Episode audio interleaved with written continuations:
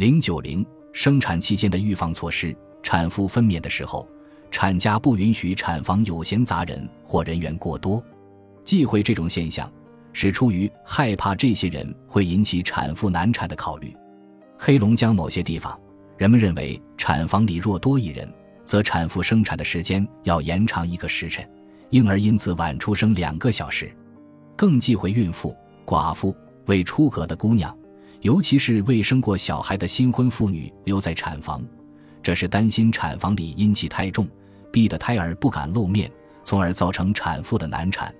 男性也在禁忌的范围之中，连新生儿的爷爷、产妇的丈夫也不例外。他们只能耳闻产妇分娩时痛苦的喊叫，在产房外静候消息。即使产妇生产时出现了意外，许多地方也不允许产妇的丈夫进入产房去安慰。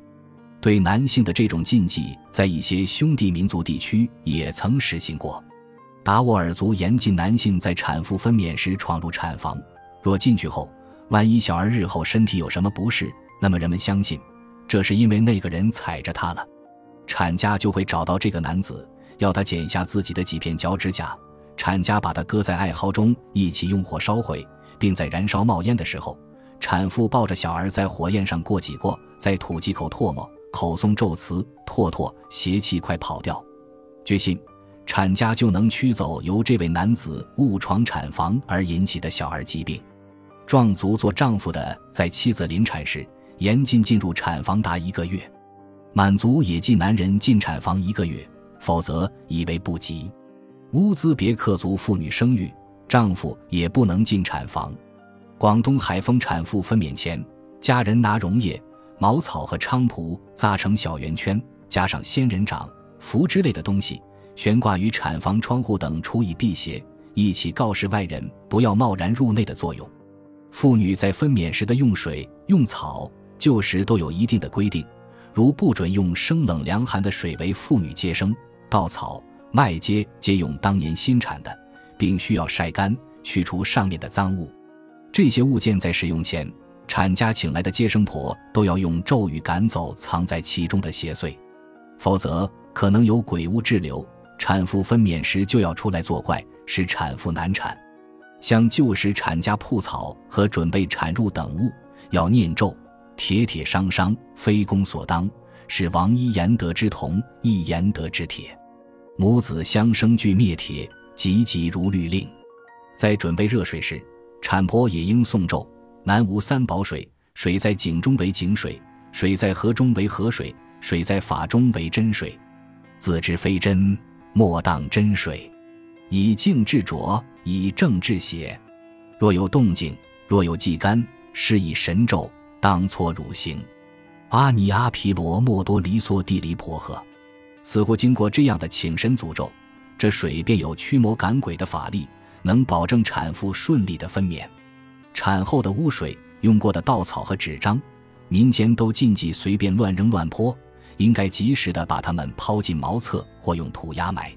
苏信。一来如让他人无意看到，便会使其惹上晦气，这些人便要咒骂产家，或请巫师把晦气移回产妇和婴儿身上；二则若不顾地点乱扔乱泼脏水脏物，可能会污及送生奶奶和其他鬼神，使他们沾受晦气，因而就要进行报复。此外，产妇用过的草纸、稻杆、产褥也不能用火烧掉。一些地方的百姓以为它能使新生儿身上长满红斑或疮疹，就像被火烧过一番；而产妇分娩时留在地上的污血之类的秽物和痕迹，也应立即铲除。若长时间保留在产房里，可能会引来恶鬼邪神，对产妇和新生儿不利。产妇在分娩时，对不同季节和气候条件下生产时的保温、防风等环境安排也有不同的禁忌。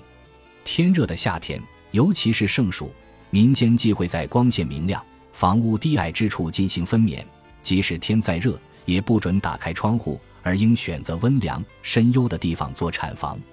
若天气酷热，则可注置些凉水放在室内降温，但忌讳产妇自行取凉。特别遇上天气由热，请转为凉、雨的时候，更要注意防止风寒侵袭产妇。天气甚热。产房里协助产妇分娩的人要尽量少，且恐人多，热气逼袭产母，能令产母发热头痛，面赤昏昏如醉，即止不知人事。冬末春初之时，由于天气仍然寒冷，所以对产室保暖有严格的要求，要密闭产室，只塞下隙，内外生火，常令暖气如春。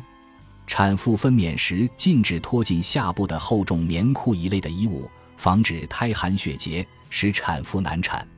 在秋季，天气逐渐转凉，湿气日益增加，产家禁忌在潮湿、凉气重的地方让产妇分娩，即使是保暖少潮处，也应用微微的炭火烘暖产房。至于冬天，民间对产妇防备寒冷更加注意。